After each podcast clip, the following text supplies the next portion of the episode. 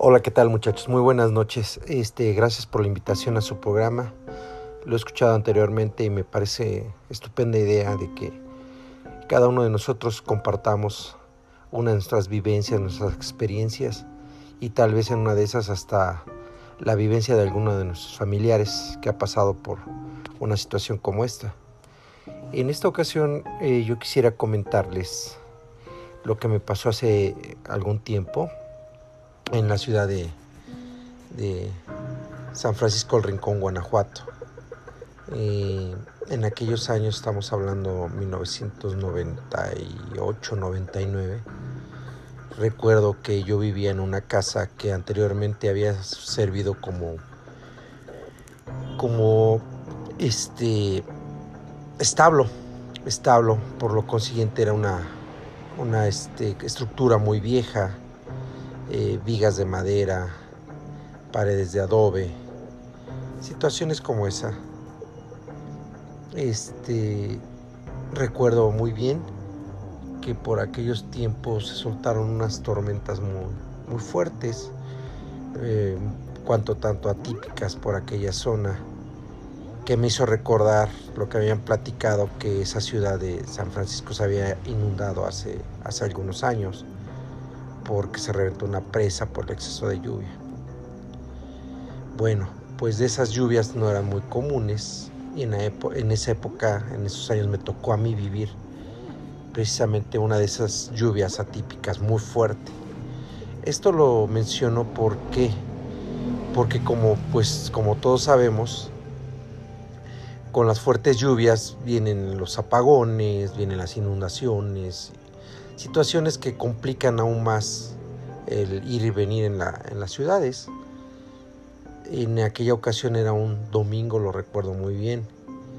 Y estaba lloviendo, empezó a llover una lluvia pues normal, empezó cada vez más fuerte, más fuerte, hasta que ocurrió lo que tenía que pasar, se fue la luz.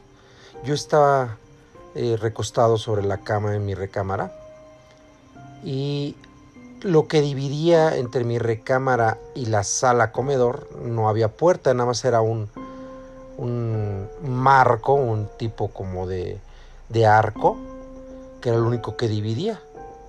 Y recuerdo que en la sala comedor, en el techo había unos tragaluces, de esos cuadros de cristal que se ponen para precisamente cuartos oscuros que adquieran un poquito más de luz pues en la luz del día pues se ilumina muy bien. Yo estaba recostado en mi recámara, de frente a mí estaba un tocador y una ventana que daba hacia lo que era el establo, el antiguo establo. De mi lado derecho estaba el arco que dividía la sala comedor y claramente con la ausencia de luz entre el relámpago y relámpago se, se veía cómo se iluminaba esa área, la sala comedor, porque entraba claramente la luz por los tragaluces. Y pues me empecé a poner un poco nervioso por el ruido, por, por lo fuerte que estaba lloviendo, el escuchar el agua como caía, los truenos, y solo ver eh, la casa mediante los truenos, porque estaba todo completamente oscuro, oscuro. En una de esas de un trueno me llama la atención que de reojo yo veo una silueta de una persona en la sala comedor. Eh, me llamó la atención porque dije, pues no, realmente no, no hay forma de que alguien se asome o que se pueda ver nada. Y lo único que hice fue voltear hacia la derecha, prestar más atención porque los rayos eran constantes, los relámpagos. Y dije, en una de esas que se vuelva a iluminar, pues voy a ver claramente qué es lo que estoy viendo. Eh, no sé si, considerarlo tontería, porque valiente no me creo que es lo que me haya impulsado a ver qué pasaba. Pues como fue, uno de esos relámpagos vuelve a, iluminar el cielo, ilumina eh, la sala comedor y veo perfectamente la silueta de una persona parada con los brazos cruzados hacia el frente, no le veía la silueta en la cabeza que tuviera pelo, sombrero, nada. Por el contrario, se veía su cabeza así calva. pero no se le veían los rasgos de la cara, nada más la pura silueta. Y sí presté atención, dije, pues, ¿qué está pasando aquí? Al momento de que observo, la silueta no se mueve. Vuelve a iluminarse el cielo y el cuate seguía en la misma pose. Y así como soy el trueno, oigo una voz que dice, te voy a chingar. Hago referencia a la palabra tal como la dijo, sí, sin, sin ponerle ningún tipo de adjetivo eh, eh, que cae de más tranquilo a la palabra, porque quiero hacer énfasis de que su palabra sí fue así de te voy a chingar, ni, ni siquiera te, te vas a arrepentir o, o, te quiere asustar. No, no, no. O sea, la palabra me sonó tan fuerte de que dije, algo está mal aquí. Para mi mala suerte, entre la, la única salida ya para salir al hacia el establo y de ahí salir a la calle, la única salida estaba exactamente situada entre el personaje este y yo. Sí, no había por así que yo tuviera más chance de ganarle a la puerta. Estábamos a la mitad de la puerta estaba a la mitad entre este, este personaje y yo y dije, puta, pues ¿qué hago? Salgo corriendo, me le enfrento y dices, no, no, no sabes qué mejor sal corriendo. Lo que hice fue así como estaba, estaba yo, me recuerdo muy bien que estaba descalzo, pues estaba descansando arriba de mi cama. Lo que hice fue, es, en cuantito se viera un poco de luz, salí corriendo porque les repito, estaba oscurísimo, oscuro, lo único que iluminaba era la luz de los relámpagos.